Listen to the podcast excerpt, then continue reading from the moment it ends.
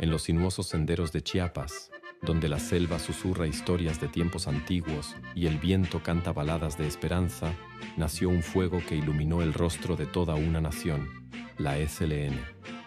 Su nombre, Ejército Zapatista de Liberación Nacional, no es solo un llamado a la lucha, sino también un eco de tradiciones y batallas arraigadas profundamente en el suelo mexicano. En medio de este alzamiento se erigía la inconfundible figura de Emiliano Zapata, un nombre que aún hoy se pronuncia con reverencia.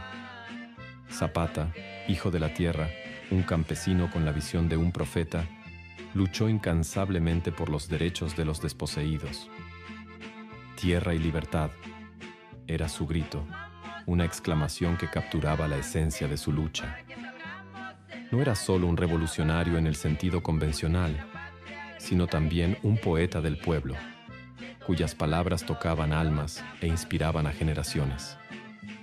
Su visión de una sociedad más justa, donde la tierra pertenece a quienes la trabajan, se convirtió en el cimiento del movimiento zapatista.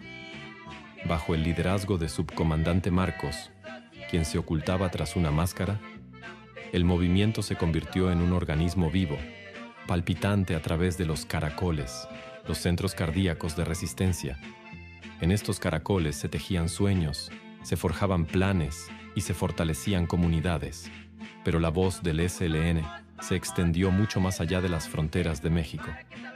Retumbó en las calles de Berlín, París y Zúrich, recordando a estas orgullosas naciones que incluso ellas no estaban libres de las sombras de la corrupción. El silencio de las armas no significa el final de la canción.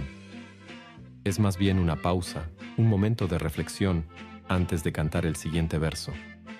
Porque la lucha por la justicia, por las visiones y sueños de Zapata y todos los valientes zapatistas nunca terminará.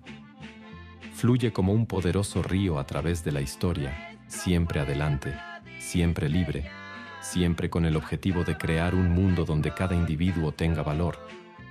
El relato de la SLN y de Zapata no es solo una historia de resistencia y levantamiento es una epopeya que habla de la inquebrantable fuerza del espíritu humano, de la profunda convicción de que el cambio es posible y de la inmortal esperanza de que un mundo mejor no es solo un sueño, sino una realidad al alcance de la mano.